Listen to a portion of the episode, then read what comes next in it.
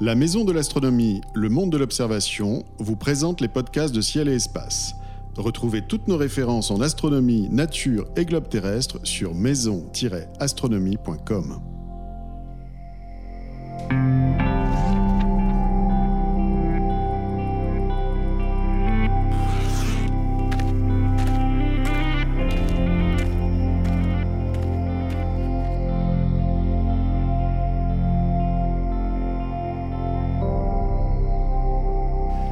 Bonjour et bienvenue sur Ciel Espace Radio. Voici les événements célestes que nous vous conseillons d'observer ce mois-ci.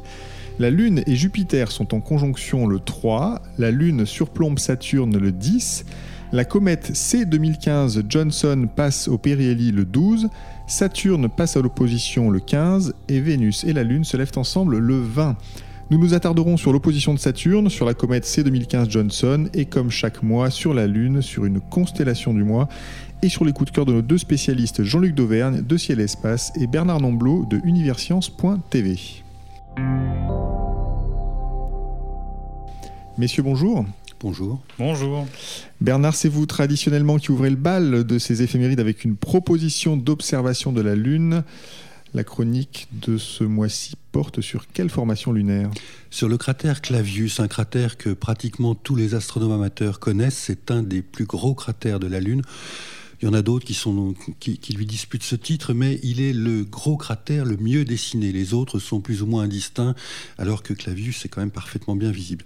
Il est situé euh, quasiment sur le méridien central de la Lune, hein, c'est-à-dire que vous tracez une ligne allant du pôle nord au pôle sud, et Clavius se trouve juste sur la gauche en bas, hein, tout en bas vers le sud.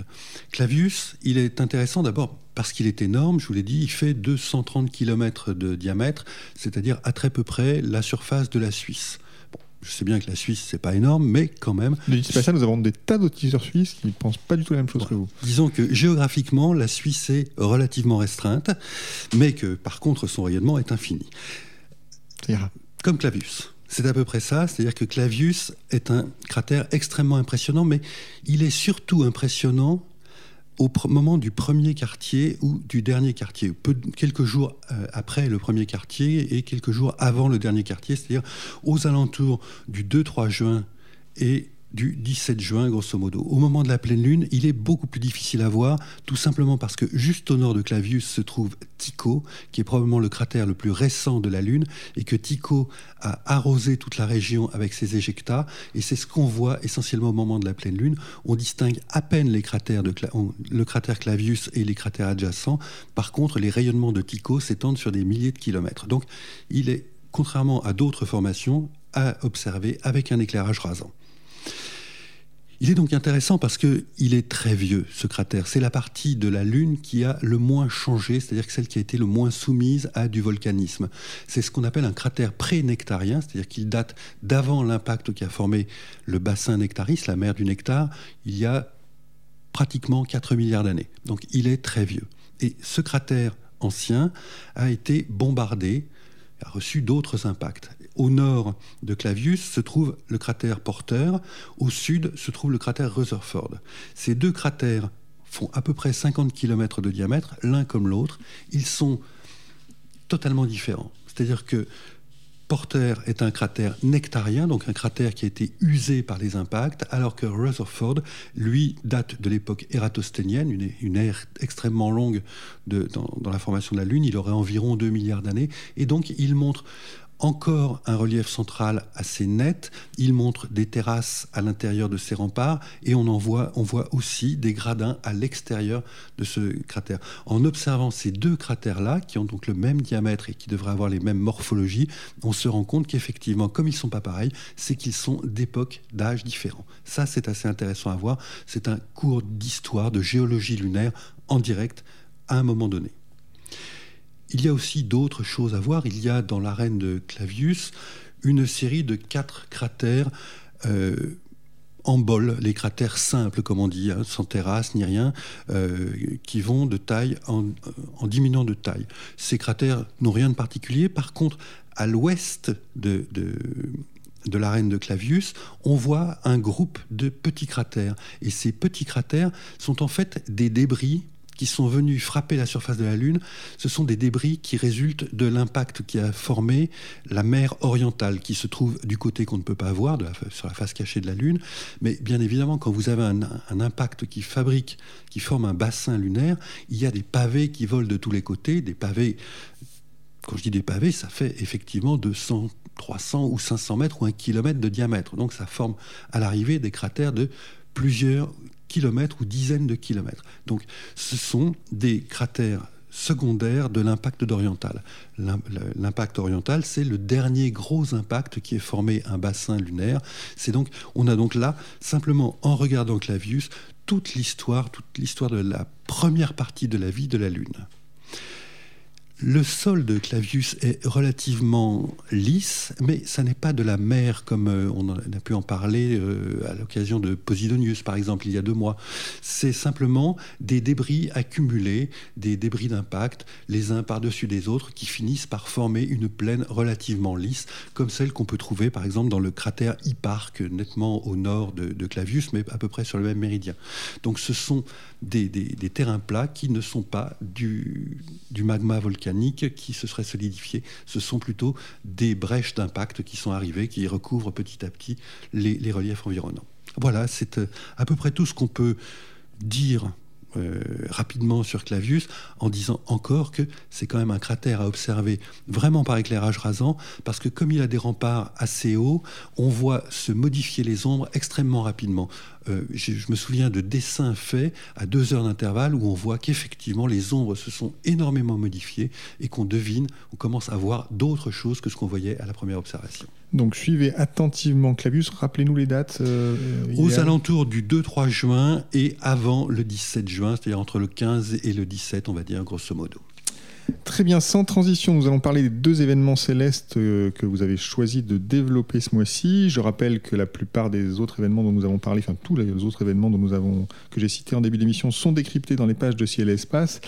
Mais pour le moment, nous allons parler de la comète C2015 Johnson qui passe au Périhélie le 12. Euh, Jean-Luc, que pouvez-vous nous dire sur cette comète dont je n'ai jamais entendu parler en réalité? C'est normal en fait, comme son nom l'indique, elle est récente, c'est la comète Johnson, mais son numéro de matricule c'est C2015V2, ce qui veut dire qu'elle a été découverte en 2015, on ne la connaissait pas avant, ça fait partie de ces nombreuses comètes qui ont des périodes très longues et qu'on découvre pour la première fois tellement leur période est longue. Euh, alors à quoi s'attendre? Eh ben, on ne sait pas très bien. Comme toute nouvelle comète qu'on n'a jamais observée, le comportement peut être imprévisible encore plus que sur les comètes qu'on connaît déjà. Là, actuellement, elle est en train de foncer vers l'hémisphère sud, mais avant qu'elle disparaisse, on a quand même le temps de l'observer. Au début du mois, il faut la chercher dans le bas de la constellation du Bouvier, un peu sur la gauche euh, d'Arcturus. Et puis elle fonce ensuite euh, vers la Vierge. On la retrouve à la moitié du mois vers, le, vers le, la gauche de la constellation de la Vierge. Euh, sa magnitude, telle qu'elle est prévue pour l'instant, elle est voisine de 7, ce qui en fait un objet invisible à l'œil nu, peu spectaculaire aux jumelles, mais probablement intéressant au télescope et encore plus probablement en photo. Une, comète de magnitude 7 en photo, c'est vraiment un objet très intéressant à suivre. Savoir ce qui se passe au jour le jour, le mieux c'est d'aller sur un site qui s'appelle aerith.net, A-E-R-I-T-H.net. C'est un site qui est alimenté par un, japonais qui est, très assidu, qui met des, observations à jour en permanence. Il y a des courbes de luminosité de la comète qui sont tenues à jour vraiment très régulièrement de cette comète-ci et de nombreuses autres. Quand on a une comète de ce type-là, le mieux c'est de, se reporter à ce genre de site dans la mesure où, encore une fois, on ne sait pas faire de prévision. S'il y a un sursaut d'activité, c'est par ce biais notamment qu'on peut être informé. Évidemment, si le sursaut d'activité est exceptionnel, on le signalera aussi sur le site de Ciel et Espace, ça va de soi. Mais voilà, en tout cas, c'est un astre à suivre et peut-être qu'il sera décevant, peut-être qu'il sera conforme à ce qu'on s'attend, donc ce sera une comète moyenne euh, intéressante et, ou alors on peut avoir carrément une bonne surprise. Quand même, deux mots sur la photographie des comètes. Euh, vous avez dit qu'avec une magnitude 7, elle était quand même intéressante euh, à, photographier. Comment, comment on s'y prend pour faire une photographie de, de comète? Là, si on prend un appareil photo simplement sur un pied photo avec, mettons, une focale moyenne de l'ordre de 50 cm, les comètes sont assez vertes, donc ça ressortira assez bien sur la photo dans la mesure où les appareils appareils photo sont bien bien sensibles dans le verre. Mais là, par contre, la comète est assez loin. Elle est à une distance euh, inférieure à celle du Soleil, mais c'est à peu près 0,8 fois la distance Terre-Soleil, donc c'est quand même assez loin. Ce qui veut dire qu'angulairement parlant, elle va pas forcément être très grande. Euh, contrairement à la comète 41P qu'on avait le mois dernier, on peut s'attendre à un objet qui va être angulairement vraiment plus petit. Donc faire une belle photo de la comète, d'un coup, c'est beaucoup plus technique. Ça veut dire qu'il faut avoir une monture équatoriale pour compenser la rotation de la Terre. Et il va falloir grossir davantage avec des focales de 300, 400 mm et pourquoi pas plus. Là où ça devient encore plus technique, c'est que la comète se déplace par rapport aux étoiles. Donc selon la date, on a un laps de temps plus ou moins long pour arriver à faire une photo de la comète nette par rapport aux étoiles. Très bien, nous passons à l'événement du 15. Euh, donc le 15 juin, Saturne est à l'opposition, donc c'est la meilleure période pour observer la magnifique planète euh, aux anneaux. Euh, Jean-Luc, en deux mots, qu'est-ce qu'il faut voir absolument sur Saturne si on n'a jamais vu Saturne? Bah là, plus que jamais, ça va être les anneaux. C'est toujours les anneaux qui impressionnent les gens sur Saturne. Mais là, cette année, leur ouverture est maximale, avec un angle de 27 degrés. Euh, donc on les voit extrêmement bien.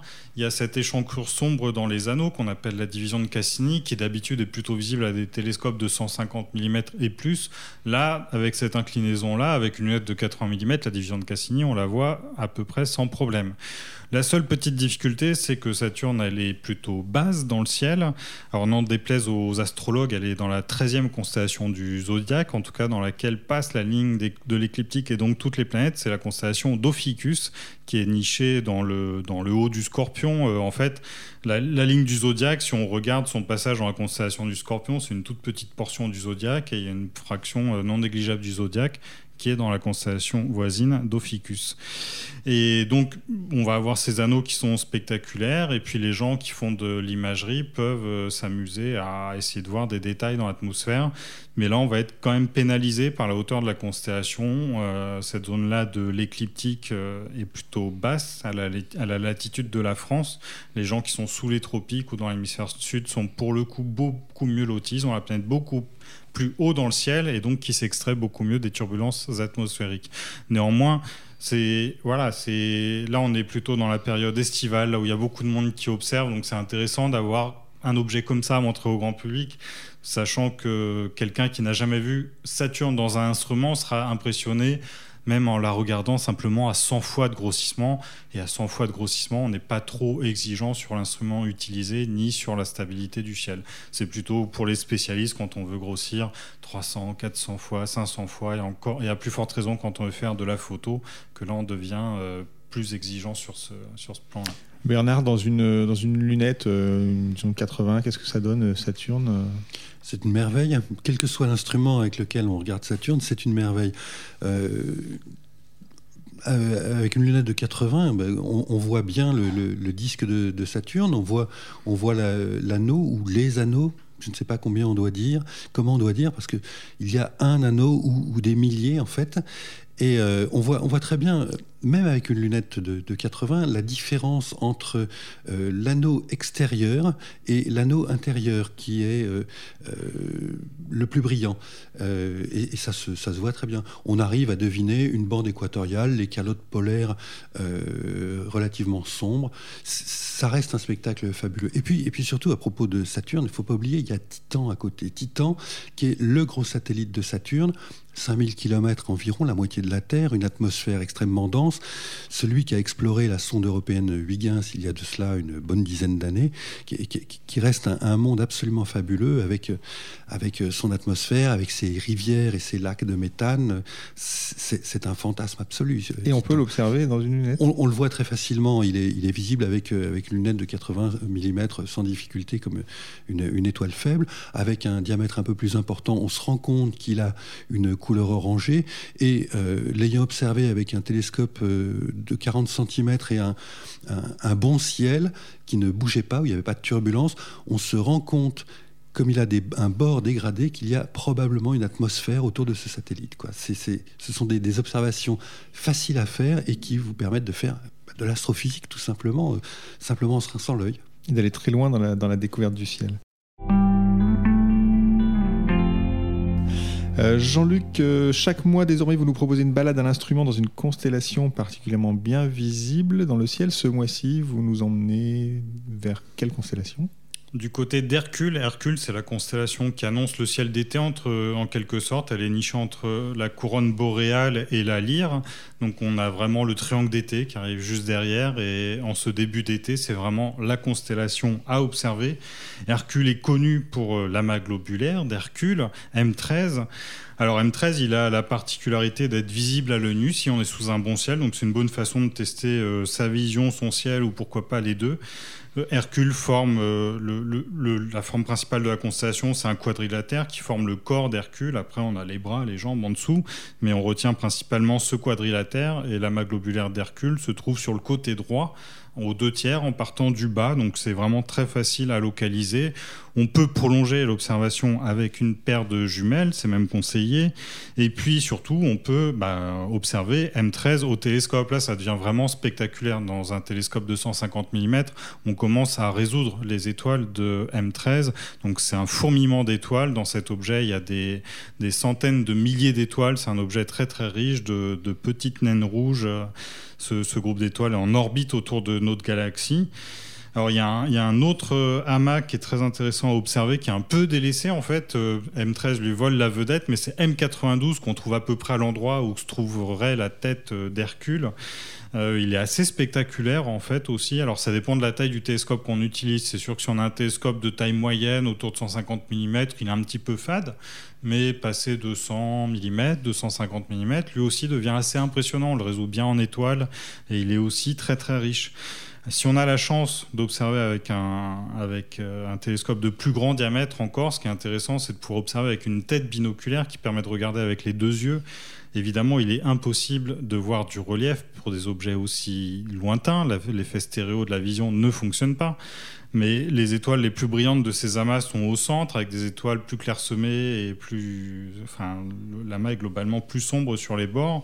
Et en fait, de façon naturelle, quand on voit avec les deux yeux, on a euh, cette sensation de relief euh, qui est simplement créée par le cerveau, qui est factice. On a la même impression si on regarde Saturne en vision binoculaire ou la Lune, c'est vraiment très saisissant. Donc, avec des télescopes de 300 mm, 400 mm ou plus, faire cette observation, c'est vraiment quelque chose de très très spectaculaire. Alors là, j'ai décrit les, objets principaux de la constellation d'Hercule. Il y en a quelques autres. Il y a un autre amas globulaire. Lui, il n'est pas dans le catalogue de Messier. Il s'appelle NGC 6229 dans le haut de la constellation. Il y a aussi une petite nébuleuse planétaire bleue assez, euh, assez, assez brillante, assez petite mais assez brillante qui s'appelle NGC 6210 dans le bas de la constellation.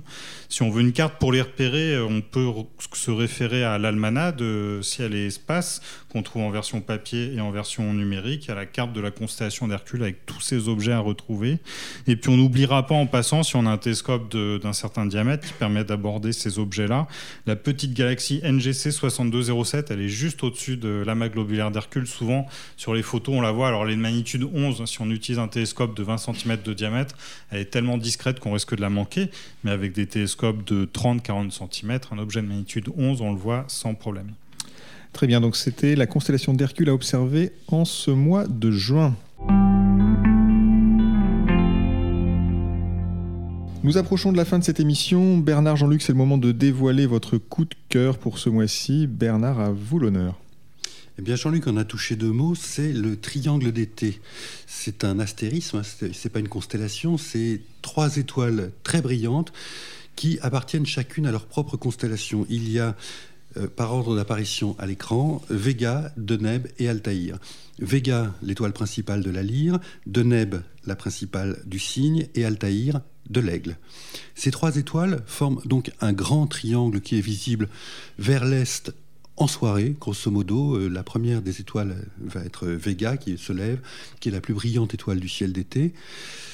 Elle a une teinte légèrement, euh, euh, parfaitement blanche, pardon, alors que Deneb paraît légèrement bleuté et Altaïr plus jaunâtre. Ces trois étoiles sont de luminosité plus ou moins comparable, à peu près. Vega paraît un peu plus brillante, euh, Altaïr est la moins brillante et Deneb se trouve entre les, entre les, deux, mais toutes les trois sont bien brillantes. En fait, c'est complètement trompeur, parce que les distances n'ont rien à voir. La plus proche, c'est Altaïr, qui est à environ 29 années-lumière. C'est une étoile qui a à peu près trois fois la masse du Soleil et qui tourne extrêmement rapidement sur elle-même, à tel point que, euh, comme elle tourne en, je crois, une douzaine d'heures sur elle-même, cette étoile n'est pas sphérique, elle est ovoïde, aplatie au pôle, comme, comme Jupiter peut l'être, mais encore un peu plus. Vega, est assez comparable. elle est à une trentaine d'années-lumière. Elle est donc de couleur blanc. Euh, c'est donc l'étoile la plus brillante du ciel d'été. Et Deneb, c'est complètement autre chose. Deneb est une géante. Elle est à 1500 années-lumière, c'est-à-dire 500 fois plus lointain, loin, pardon, 50 fois plus loin que les précédentes étoiles.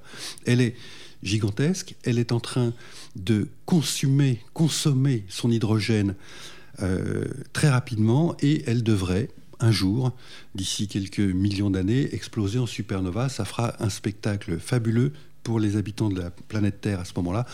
Elle est suffisamment loin pour qu'on ne soit pas gêné par les embruns, par les retombées de la supernova.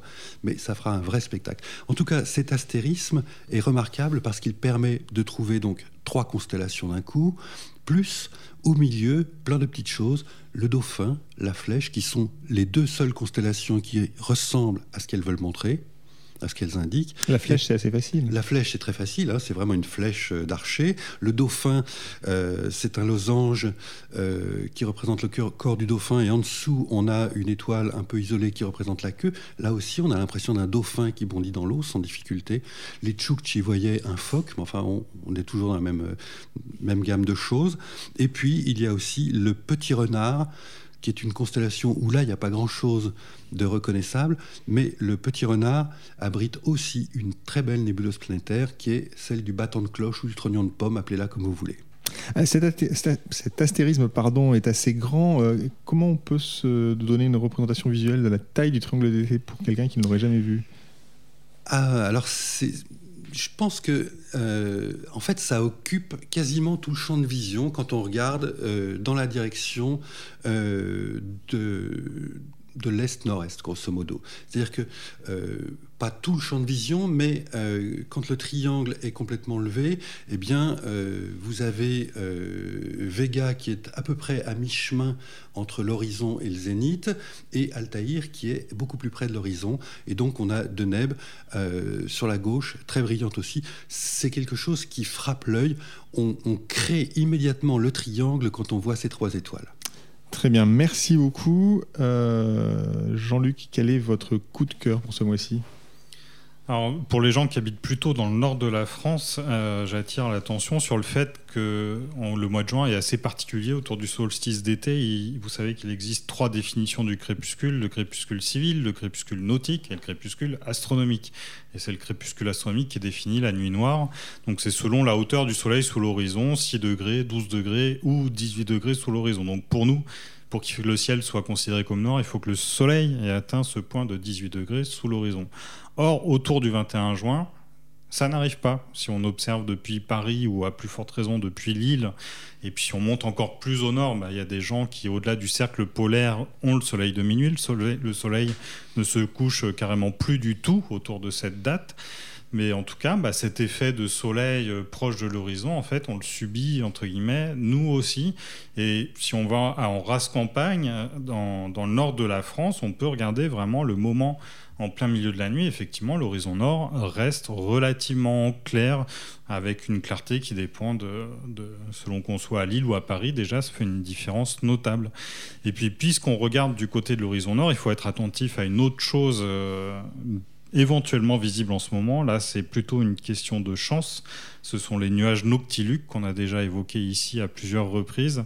Ce sont des nuages qui se situent vers 80-90 km d'altitude et ils sont éclairés par le soleil par en dessous. C'est des nuages qui sont vraiment très fins, très ténus. Si on les, s'ils étaient au-dessus de nos têtes en plein jour, on les verrait pas tellement ils sont fins, tellement ils sont ténus.